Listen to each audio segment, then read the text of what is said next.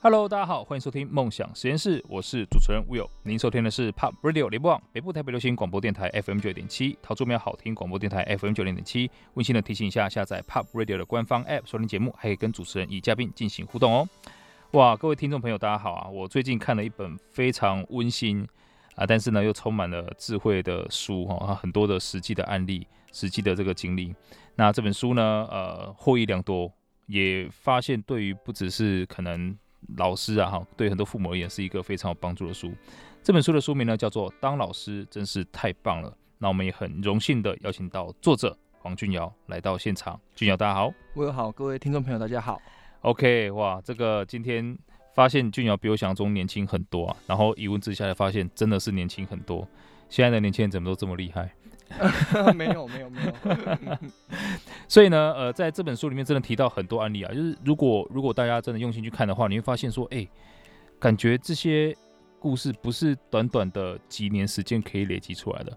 可是俊阳，你当老师现在呃，目前就是六年，哇，才六年，对，哇，所以你真的是很用心的对待每一个学生哎，啊，这个那因为我之前听过很多老师了，他们发现。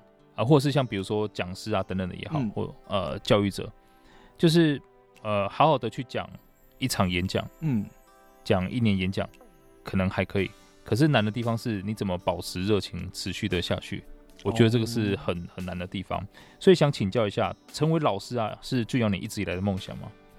其实呃成为老师是我高三。很后期才开始有这个想法哦，高三才开始有这个想法。因为其实，在高中之前，我根本不知道自己要做什么，我就是那种懵懵懂懂的。爸爸妈妈说啊，你就读书读书。因为其实我我很羡慕的是我那些读高职的同学，因为他们很早就找到自己喜欢什么，很熟练。有些人去做美发，有些人去做可能就是餐饮业的这样子。对对对。然后我就觉得说，可是我什么都不会，然后我也就是没有这些兴趣，没有一技之长，我就只能只能读书这样子。那是。高中升大学的时候，就是因为要考学测了嘛，嗯，那这时候才会突然人生很多的选项摆在你面前，然后就是你到底要选什么？这时候我觉得说，天哪，我什么都不知道。那刚好那时候就是影响比较大的就是我奶奶，我奶奶因为她那时候就是我奶奶其实很特别的是，她在我生命当中，她我对她的印象其实不多，我跟她生活在一起，然后是我同住家人。可是，在跟他相处，从小学一年级到高中三年级这段时间以来，对，他跟我讲的话不会超过二十句话。哇！可是他是我同住家人哦，我们就 我们就住在一起，每天都看得到。他是平常就不讲话吗？还是特别跟你没有什么交流？就是他对我们所有的家人，他都都不讲话。那我这是我其实我从小就觉得说奶奶怪怪的，是，可是她到底怪在哪边？我其实不知道。那直到高三的时候，就是奶奶有一天身体不舒服摔倒，然后就送她去医院。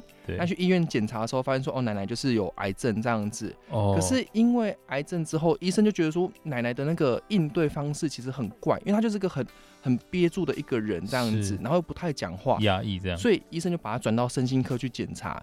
这一检查才发才发现说，原来奶奶。这一段时间这么久之来都是忧郁症患者，哇！对，我奶奶是一个就是一个很长期的忧郁症患者，就是几十年了这样。对对对对对。可是我们家一直不知道，我爸爸甚至觉得说我奶奶就是卡到啊，就是因为一去庙里面拜拜啊什么之类。对对对，喝符水这样子，结果就是错过了这些这些岁月。那在我高三的时候，我就觉得说，因为我我是社会类组。我没有办法当心理医生，嗯、因为那个要开药是需要心理医生的。对对，那我就想说，那我就想要试试看，想要当心理咨商师。嗯、因为我奶奶经过心理医生的开药之后啊，我奶奶变了一个人。哦，他变了一个很开朗的人。然后他回到家之后，然后跟我们讲话聊天，甚至就是开始出门运动啊，然后去拜拜啊这样子。哇！然后我觉得说，天哪，就是心理医生太太伟大了，他这样子可以改变我奶奶。嗯、所以我觉得说，那我当不了心理医生，那我。退退一步，我当一个就是可以透过就是可能智商这种方式，一样有办法去解开别人心中的结。所以那时候我想要当心理咨商师，是。可是，在学测考完之后啊，我的成绩考得很糟，对，我成绩考得很糟。那也刚好是那那个的打击，让我就觉得说，因为其实。我有刚刚有提到说，就是学测之后，因为你知道，就还要职考嘛，考对不对？对对对。那其实那是三四个月很折磨的时间，因为会有一群人已经考上了，对。那他们可能每天都只是在学校就是玩，很，很欠揍。对对对对对，那种像螃蟹一样横着走路这样子。那 另外一群就是你就是要面对你现在没有学校，然后你就要考职考这群这群小朋友，人生大事。对对对，所以我那时候想，我就想说，那干脆我放弃好了，我就就我就选择学车，然后就随便报一报这样子啊。但是刚好这个时候就是我的高中班导师是，然后就发现说，就是我这种很挫折的一个状态，所以他那时候就在午休的时候就把我找去那个导师办公室，嗯。然后他就跟我说，他他就跟我讲一句很诗情画意的话，就是这就是因为这句话才让我就是有办法重拾信心这样子。对，他跟我说，就是青春呢不是百战百胜的战场，你偶尔会碰到挫折跟失败，但是你要试着让自己变成一朵压不扁的玫瑰，然后老师相信你做得到。哇，哇，就因为老师跟我讲这段话，你就拼了。那我觉得说。好吧，好吧，我再读多读三个月好了。所以我就真的是，我从那一天开始，而且我老师很帅的是，他从他讲完这句话之后，他从背后拿出一张纸，然后叫我请长假待在家里读书。对，他说老师给你一张就是准你的假，然后你就在家读书。我就真的因为这样子，那三个月就是死命的读，然后读到最后就是只考结束了嘛。那其实我的分数真的是有大幅的进步。嗯，那在。指考填志愿的时候，其实我还是把那个心理智商填在我的第一志愿。嗯，那全部填完之后，我就想说，那如果我真的又像学车一样，就是又落落榜，落榜的话，嗯，那我的第二志愿我想填什么？是这时候在我脑海中第一个出现的人就是我的班导师，哦，因为在我就是最挫折无助的时候，是老师的出现，然后就是。我觉得说，我也想要像他一样，把这种就是温暖跟贴心，然后带给下一个小朋友。所以我就在我的第二志愿就填了就是教育系这样子。哇！所以就从上榜的那一刻，我就觉得说，好，既然我当不了心理咨商师，那我要当老师。哇！所以这个其实是一个很不是因为传统想说。啊，要什么铁饭碗啊等等的出发点？说对，你就是要当老师这样子。没有没有，我不是这样子。哦、哇，所以是成为一个帅气老师。那我觉得至少现在应该在很多学生的心里面，你应该也是那个非常帅气的老师、啊。至少我心里面这样想啊，看到你书的文字是这样子的。哦，可能再过几年就不帅了。啊、你要注意肚子不要变大，对对，然后不要去穿那种呃阿北凉鞋那一种。我小时候对老师的印象就是这样。然后拿一个保温瓶进教室这样子。哇，所以你。高中的老师，她是男生还是女生？她是女生，而且就是她也是一个很会打扮的一个很漂亮的老师，然后很很很气质这样子。所以她那时候跟我讲的那句，因为她自己是国文老师，哦所以她就用就是那种看到诗诗里面的句子，然后这样跟我讲。哇，然后我就真的是被她打动到。对啊，哎，那这样子就是从你可能考上教育系，嗯，然后再到后面，因为其实。考上教育系不代表就可以当老师嘛，因为其实现在老师的环境是蛮竞争的。嗯，对，所以你当上呃，就是教育系结束之后啊，毕业啊，当兵就要开始准备去做老师的考试，是这个流程吗？我们其实在，在嗯大四的时候，嗯，我们我们其实大学其实是一个很欢乐的时间嘛，就是可能大一会参加很多社团啊，开始玩啊什么什么，是是是，但是。其实到大四的时候，你就会看到学长姐开始就是愁云惨雾，他们每个脸人的脸就像家里出事了这样子，因为就是即将要要就是面对考试这个关卡。那我们是这样子的，就是我们大学四年级毕业之后，我们会经过一个大五实习，我们会有一个半年的实习。嗯，那实习完之后，我们就会去考教师检定。OK，对，教师检定就是所谓的，就是我只要通过之后，我就有教师证执照。对。那有了教师证之后，我就可以开始去去全全省各地，就比如说台北市啊，嗯、然后什么其他县市，然后去考老师这样子。哦，所以在考的过程是他全国一起招吗？哦，没有，我们是独招，就是各个县市独立招招收这样子。所以你当时的第一志愿就是在台北当老师的？没有，没有，没有，我就是各个县市我都去考，但是就是因为只有台北市考上了这样子。那你目前你你去了哪些县市？你觉得是竞争最激烈的？就是台北，还是越，越早开报名的县市，我觉得竞争越激烈哦。因为它其实就是一层一层的筛选嘛。我今天可能我台北市有些我台北市上了，那我可能之后有一些县市我就不去报名了哦。可是如果对，对，对，对就是呃就是它这样筛选下来，所以越早开的，其实当初最早开的是桃园市。所以全台湾的老师全部都跑去那边报名哇！所以如果这样的话，先杀一关之后再到台北市这样子。如果这样的话，那桃园市当时的报名人数，你大概记得有多少吗？我记得是四五千人吧。四五千人啊？对。然后要取多少人？取当初应该是一百个。哇塞！对。那台北嘞？你到台北之后？台北也是取一百个，然后台北大概剩三四千这样子。也还是很激烈。我们的平均大概就是三千五、三千六这样起跳。哎、欸，其实很合理啊，因为你。四千人呃，五千人要取一百个，嗯，还会剩下四千九百人 去别的县市，大家就会到就移到下个县市这样子。哇，所以其实要对呃现在在线的所有老师感觉到非常佩服哎，因为真的是通过层层筛选，就是我觉得经过校正那一关的，真的是那一段时间真的是很痛苦。哇，这个我觉得可能现在要请所有的听众朋友，如果你有小孩，或者是啊、呃、你身边有人正在念书啊。不要再对老师颐指气使啊！他们是 拼了命啊，真的是 拼了命才进到老师有这个职位的。所以其实刚提到俊尧是真的通过层层关卡，啊、过五关斩六将，然后真的是以一挡百，哎，这个是以一挡四十倍，以一挡四十，比叶问还厉害啊，才可以考到老师，呃，有这个职位。那经过这么激烈的竞争之后啊，进到老进到就是学校里面，嗯，你有发现过任何就是好像跟我想象中不太一样的状况吗？就其实我的第一年啊，嗯，我其实不是不是没有代班，我来当行政，嗯。那其实像现在我出这本叫做《当老师真是太棒了》嘛，对。那第一年我觉得当老师真是太太惨了，嗯，就是 那为什么？因为我我其实我行政当的很糟糕，因为我可能我我一开始来到台北市 是，然后其实当行政不像代班，因为代班其实是在服务小朋友，对，对。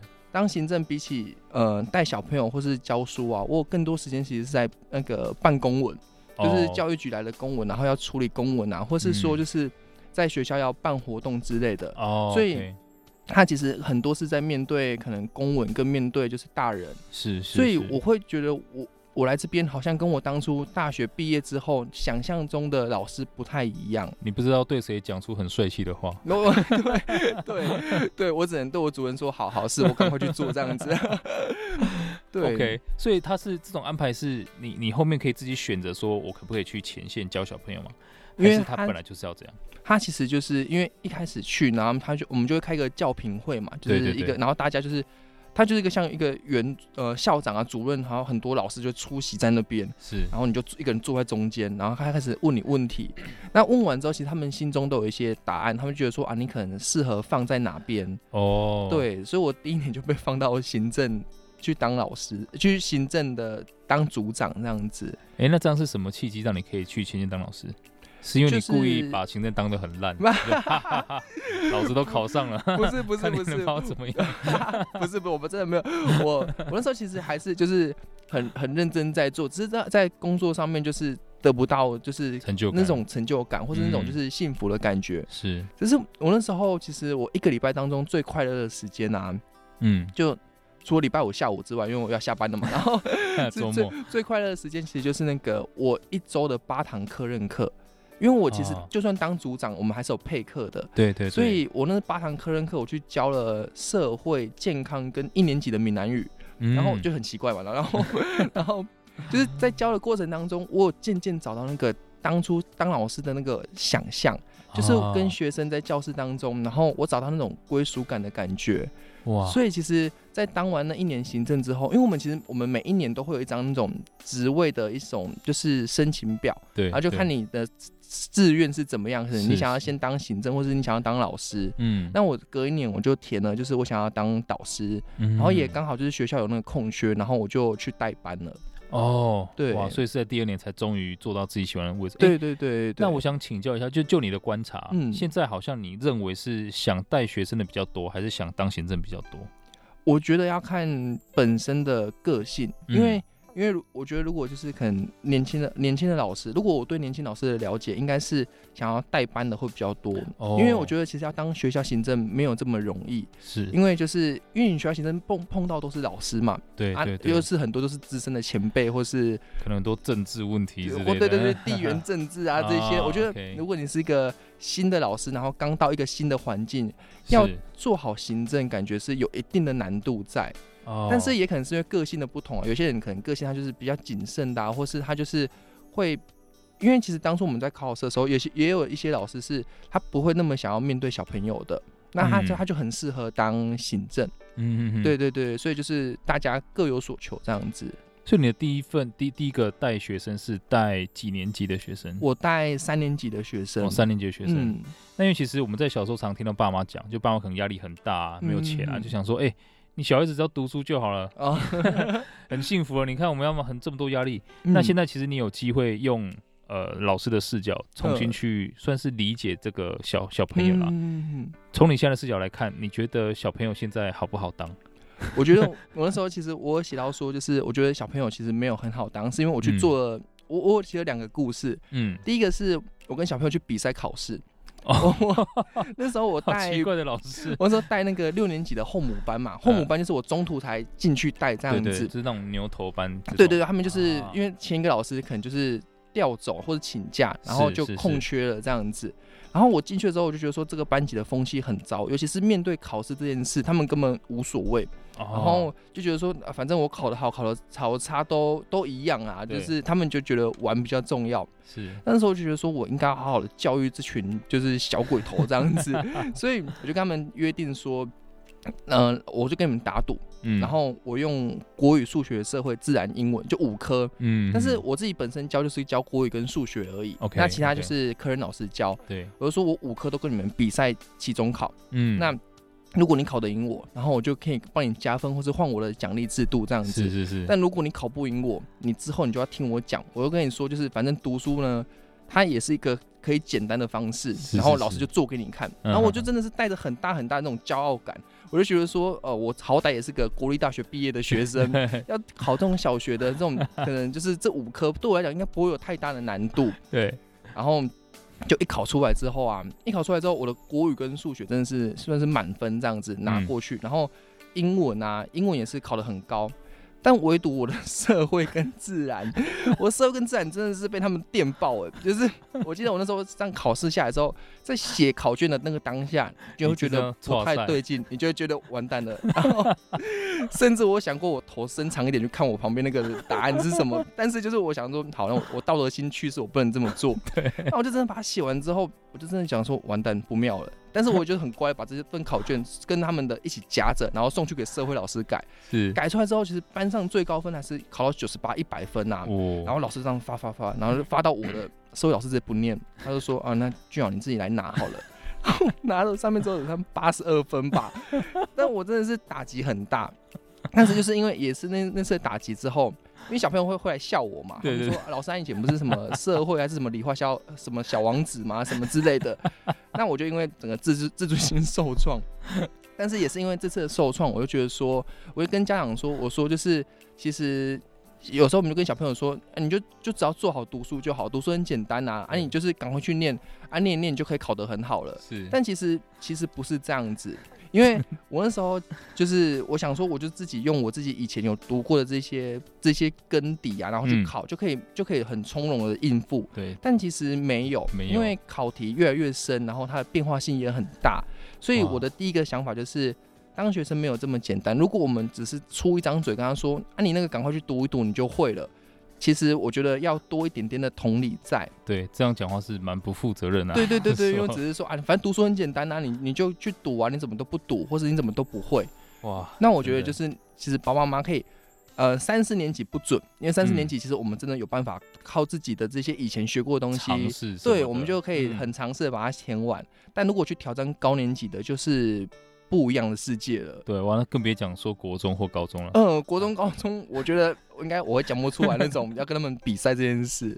高中应该就不敢了，高中我都忘光了。对对对对对，所以其实当然学生啊，学业是一个很重要的一环。嗯，可是我们也相信在呃相处的过程当中，就是学校里面它就是一个小型的社会。对，所以可能很多在大人世界里面的东西啊，在学校都会发生，比如说像呃霸凌啊、情绪障碍啊，或是很多学生他是我。我看到蛮感人的啦，就比如说他家里面是，啊、不是完整的家庭哦。对，你写到说，很多时候不是小孩子可以选择的。对对对，对。所以其实，在这些呃碰到这些学生的时候，你有没有什么特别印象深刻的案例可以趁现在跟大家分享一下？我觉得就是那个霸凌这件事啊，像刚刚我有提到霸凌或是那种情绪障碍，我觉得他们两个在处理方法当中其实都都很难，因为他们。有个共通性存在，就是是他们不一定能处理得好。OK，就是不管是霸凌也好，或是就是情绪障碍，就是我其实都是要花很多很多的时间，然后你要投入很多精力，嗯、但是他的结果不一定会是好的。对，今天我在我书上分享，就是我真的是刚好碰巧成功了，但是当我下一次碰到的时候，我不一定有那个把握，说我一定可以改变这些小孩，或是我一定有办法改变这个有情绪问题的小朋友，他多少我可以帮他多少忙。对，那我印象很深刻，其实就是。霸凌这件事情，因为我觉得霸凌其实真的是很难处理。是、嗯，那那时候在处理霸凌的过程当中，其实我觉得最最难最难改变的是氛围，嗯、因为一旦氛围一旦形成了之后，它其实就是很难被改变。会有同侪效应。对对对对，对，因为有的时候就是其实班上可能讨厌呃，比如说讨厌我的同学就只有三四个，可是当他越来越多越来越壮势的时候，对。开始会变成说，原来不讨厌的也会跟着一股脑的去讨厌哦，就是中立者会被影响。对，中立者他要选边站嘛，不然他有可能下一个倒霉的就是他。所以就是当大家开始形成一个共识的时候，就他就会很难去改变。哇，所以其实这个时候应该怎么处理？我觉得老师的智慧很重要。那其实就像刚刚提到哈，就是面对霸凌啊、情绪障碍这些都是非常棘手的状况，而且付出很多时间，不一定说你上次成功，下次就会再成功的。所以他真的很需要很大的智慧。那刚刚君鸟特别提到说，呃，其实改变氛围是很重要的。嗯，那这真的很需要很大的智慧啊。所以君鸟，你当时怎么去改变这样的状况？我记得就是我刚好有一堂课任课时间，然后。那个小朋友就是被被孤立的那个小朋友呢，他就没有在班上，嗯，然后就趁那堂课任课，就是跟大家讨论这件事情。嗯哼，那我那时候其实一开始我就先跟他们讲立克胡者的故事，对，然后立克胡者就是一出生之后他就走上半身嘛，他的下半身就是是没有的，对，然后在他的成长过程当中，他其实。他其实是经过抢救之后留下来的小朋友，嗯，但是他有因为这样子一辈子得到幸福吗？就是其实没有。对，他出生之后，在他的求学阶段，他真的是受尽大家的就是霸凌，不管是肢体的、言语的，或是关系的。嗯，那我跟小朋友说，其实立刻胡子他在他小学的时候，他就有太多太多次想要自己结束自己的生命，因为他觉得。他不应该属于这个世界上的人，为什么这世界上对他这么不公平？这样子。对。那我跟小朋友讲完立刻胡者的故事之后，其实当下小朋友有比较沉默，因为他觉得说老师开始开启了一个很沉重的话题，这样子。对对对。那我就跟他们说，我说老师想要问你们，就是你不喜欢这个小朋友哪些地方？那其实其实我觉得小朋友很单纯的一件事情，他不像大人这么有心机。嗯。我我很少听到。小朋友在抱怨说：“老师，我不喜欢他，是因为他心机很重。”我很少听到有有这种抱怨。对，那这个小朋友会被这么讨厌呢？是因为他本身的卫生习惯很不好。是，所以其实小朋友他在意的事情其实也没有到很，真的是很恐怖，而是就是因为他可能哦，他脏脏的，或是他会影响到我，嗯、所以我我不喜欢他这样子。那我、哦、我听完这样子的原因之后，其实我蛮认同的。嗯，因为。因为我其实我坐在后面观察，我花很多时间在观察他们。那其实这个小朋友真的他有他的就是这些卫生习惯的问题，那、嗯、他也有多少有一些就是他人际上面他就是不太会跟别人互动这样子。所以当小朋友他们讲完之后，其实他们觉得说他们也会怕我说是不是我要换我要来骂他们，换我要来检讨他们说你们这样子讨厌别人是不对的。对对，对。但其实我没有这样做，是我蛮认同他们的说法。嗯。我说，对他确实有就是他这些问题存在。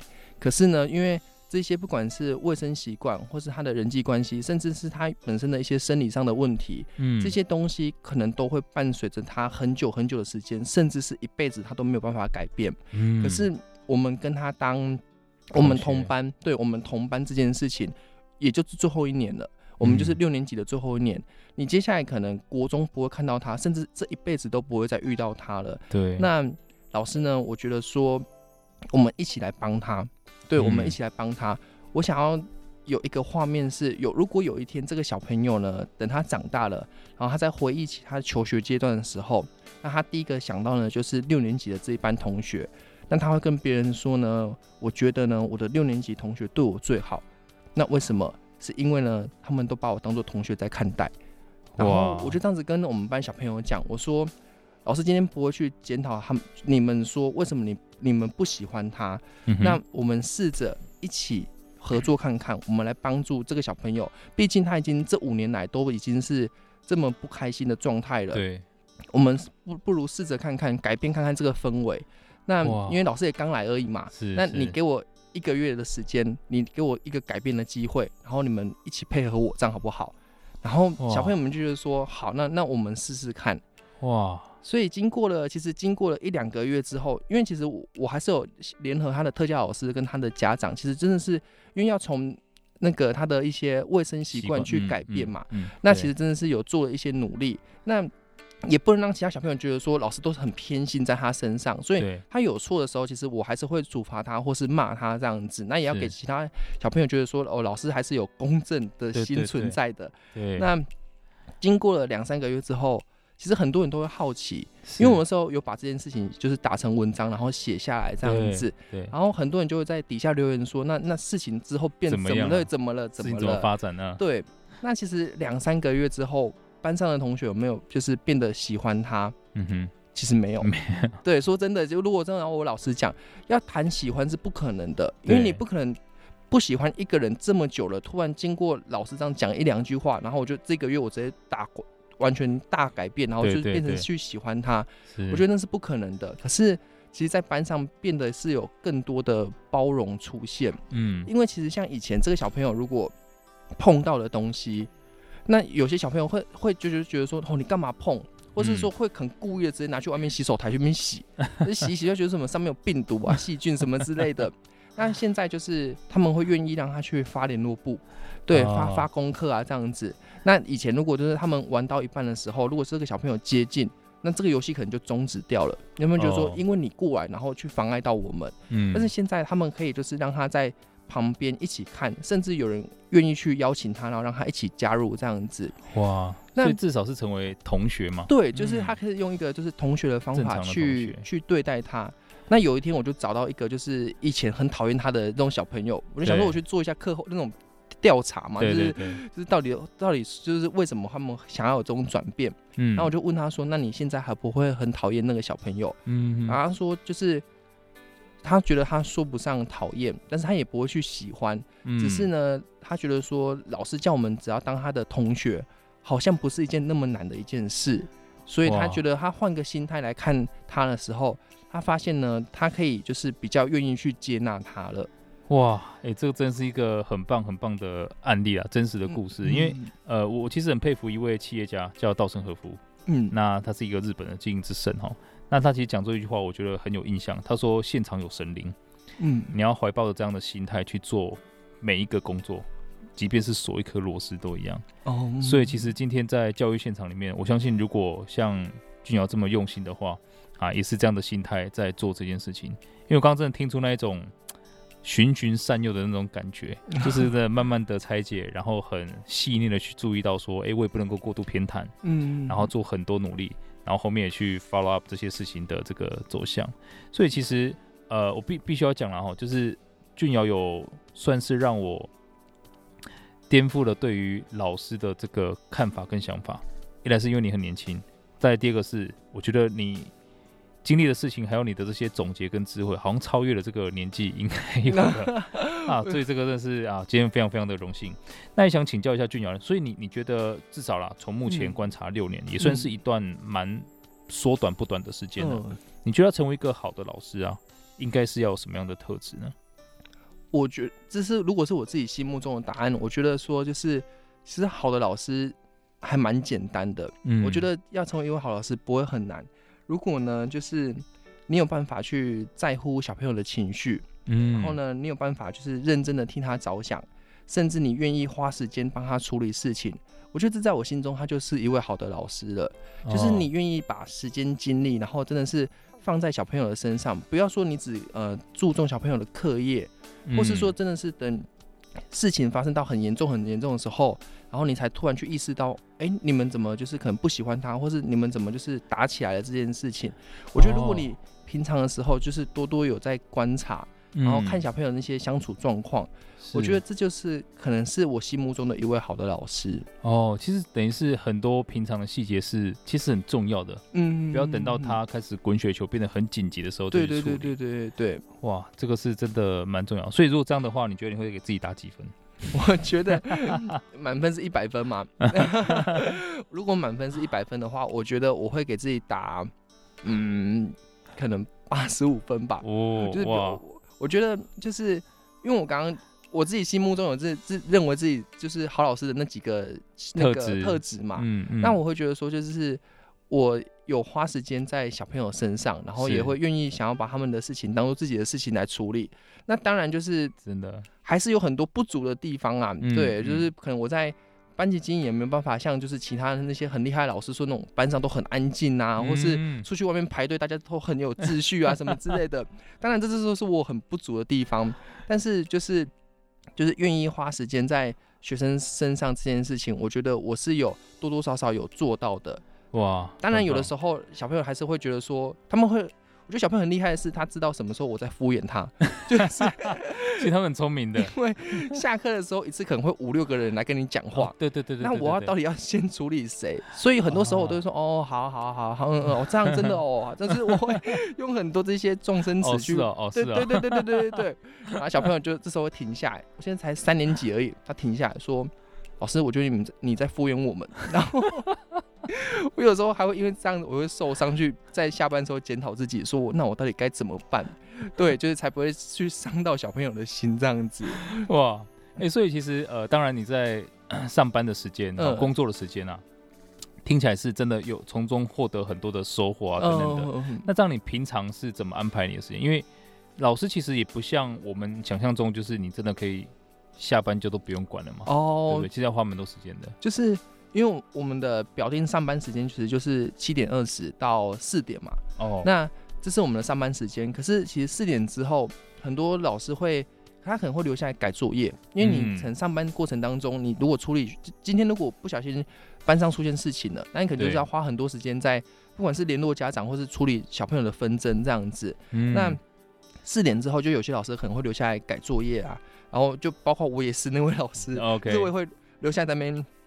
批改作业，那四点之后啊，有时候到五点、六点这种巅峰时期，就是爸爸妈妈下班了。对，因为他们下班了之后，他们有些人就是可能会来，就是会在回到家之后跟小朋友聊完天，然后就发现说啊，小朋友好像最近有点状况，就要找老师。那我好像该联络老师一下了。对，所以就是六点吃完饭之后，就有可能又会有时候会收到家长的讯息啊，或是电话这样子。嗯，那就要回马上。对，呃，有时候可能会回啊，然后有时候 如果。不用太紧急，可能就是回一下说，那不然呃明天再处理啊，或是什么样之类的。嗯、那就是这段时间就可能到晚上八九点，都可能会是一个老师的一个就是他在待命的时期，因为家长下班了。哦、对对，所以如果家长想要联络的话，可能老师这段时间就有些老师就会跟家长联络。对。哇所以其实也是一个工时蛮长的工作，对对对对对，就是要很用心。因为其实我刚刚有一个很深的体悟啦，就是其实、嗯、呃，现在因为大家小孩比较少，嗯，然后可能对小孩是非常重视的，嗯，那加上可能以前很多打骂教育等等的，其实现在反而有点过度敏感，我觉得。哦。那因为这样子，其实很多时候对老师的要求并不公平，嗯、会忘记说老师也是一个人。嗯，对。所以呃，也借由这个机会，我希望大家可以看到。现在其实有很多像俊尧这样子非常用心的老师，那也可以更加放心的把小孩交给老师，然后有比较多健康的沟通啊。嗯，对啊。哎、欸，那俊尧你现在就是自己对于接下来人生的规划，就是比如说可能继续当老师当个几年之类的，有这种类似的规划吗？我觉得我会继续当老师，当到就是我想要我想要看到。有一幕，就是我都是很多想象在我脑海中的这种，是就是我想要看到有一幕是有一天我就是到中年或是老老老的时候，然后我一样可能继续在在学校教这样子，是，但是我教出来的那些学生长大了，回到学校看你，长大之后他们回到学校来找我的那一幕，我觉得我就是在等这一刻。我觉得如果有办法，我等到那些小朋友可能都已经很大学或者出社会了，然后他们有一天突然约一团的人，然后回来找我。然后跟我分享说他现在在外面赚多少钱啊，然后过得多好，生活有多快乐。我觉得这就是我当老师想要。就是在退休前看到这一幕之后，我就觉得我没有遗憾了。哇，这个果然是当老师的一个灵魂所在啊！嗯、哇，所以其实刚刚也提到了，俊尧真的是一个有老师魂的人哦。就是 啊、呃，现在这么年轻就开始想着说啊，以后当我老了哈，嗯、我以前的学生长大了来跟我分享他的生活过得多好，嗯、哇，然后他就死而无憾这样，这个真的是哈老老师魂。所以我们回归到俊尧现在的生活，呃，现在是有女朋友还没结婚是吗？嗯，对对对，对。然后女朋友也是老师，对，哇，真的都。是非常优秀啊，以后可能会有很多学生来参加。你们的就是各种什么金婚啊、银婚啊 这种聚会，你发现没有钱花就办一个婚，然后 就学生要包要包，练财这样子，练财婚礼。所以像你现在接触这么多小朋友，你会想说哇，小朋友这么可怕，我们就不要生了。你觉得你跟呃女朋友的看法会是这样吗？还是你们觉得其实也还是可以生小孩？其实就是我女朋友会觉得说不要生比较好，嗯，因为他。他都会，他会觉得说，就是生了之后啊，就是身材会走样。他就觉得说，怀孕然后生下来之后，可能就是很多妈妈的体型就可能会改变了这样子。哦。所以他就跟我说，那那就不要生。我说，可是不要生就就没有小朋友了这样子。他说，他说你就把你的时间跟你对小朋友这些爱呀、精神啊，花费在你的学生身上。他说，就是像是有的时候啊，他们就是。我们呃，可能有时候，譬如说有亲戚朋友，然后他可能就是会有刚出生的小孩，或是就是那种呃四五岁的小孩，然后就是我们可能会把它拿来带嘛，就觉得哦好可爱哦，或者是怎么样的，对，是带到他哭啊，还是在闹的时候，我们就把它还给他爸爸妈妈。对，我女朋友就跟我说，你也可以这样子啊，你就是你们班的小朋友，你带一带哦，你可能就是获得一些成就感，你开心的啊。如果你有就是可能我弟结婚了之后，你可以把小朋友借来。玩个一两天，然后等不行了，你觉得他你快疯的时候，你就把小孩还给他这样子。我听听之后，我就觉得说，嗯，蛮有道理的，好像蛮有道理的。对，你已经被说服了。对对对对，好像可以试试看的。OK 了，我觉得呃，至少啦，那个把对自己小孩的爱灌注给其他的学生，这个是蛮值得。如果这样的话，我会希望把我的小孩 交给你一下。换成是我受不了的时候，把他交给你。受不了的时候换个人一下，换个老师。对，所以呢，今天真的很开心，可以邀请俊瑶来到现场，然后跟我们分享这么多的故事。那如果大家希望可以看到更多故事，或你希望说，哎，我怎么跟我的孩子相处？因为其实对我我自己而言，怎么跟小学生相处，这个是一个完全空白的哦。因为我以前是小学生的时候，我没有这个困扰哦。但慢慢长大之后，更想想，但是我以前想不到，因为没有这个需求。对对对。可是我现在小大女儿已经小二了，嗯，然后第二个女儿现在念中班，接下来要大班，就是开始会慢慢面临到这个问题。而且我相信，如果这段时间我没有跟他们好好的。有很多对话跟沟通的话，嗯，我不用期待说他会在国中、高中还要理我哦。所以可能之后呢，呃，这个请大家多多的关注俊尧，然后我也会在上面跟他提很多的问题。那请问一下，所有人可以在哪些地方找到你？其实我可以在脸书上面，然后搜寻我的名字，就可以就可以找到我了。哦，就是搜寻黄俊尧三个字。对对对对对对，对，就是去追踪一下。那请尽量不要。跑到他的学校去打扰他 啊！壁虎国小啊，我又讲出来了，不行啊，会会被警卫赶走？会被警卫赶走？你是来你是来那个看书的 还是家长哈？OK 啊，所以大家请不要就是过度的去到那个地方，因为其实很多案例可能啊、呃、当事人也都还在啦。哦，呃，对，有有一些还在。对，如果到那边还要再问这个问那个的话，会造成很多的困扰。对，所以为了保护学生、保护环境，也保护一个这个教育者的用心哈，请大家就是在呃脸书上面去搜寻，然后跟俊瑶更多互动。那当然更重要的是自己做功课啊，去把这本书拿回来好好的刻一刻。我说不定哈会发现，可能自己的小孩有很多跟里面类似的地方。嗯，那你也会知道说到底应该怎么做。OK，哇，今天呢非常感谢俊尧，收获很大。那如果大家对于今天的主题有任何想法，欢迎到 POP Radio 的官方 App 上面留言。如果听众朋友呢想跟我有更多交流，或想重温今天的精彩内容，可以到脸书搜寻 Will Be Good 黄世豪来追踪，我都会把今天的精彩内容上传，让大家可以重复收听。今天再次谢谢俊尧，谢谢你，谢谢 Will，谢谢各位听众朋友。哇，感谢哈，所以赶快去呃买这本书，当老师真是太棒了啊！我也觉得可以看到这本书真的是太棒了。OK，下个小时请继续锁定 POP 国际线欧美航班，下周六下午四点我们。空中再会了，拜拜。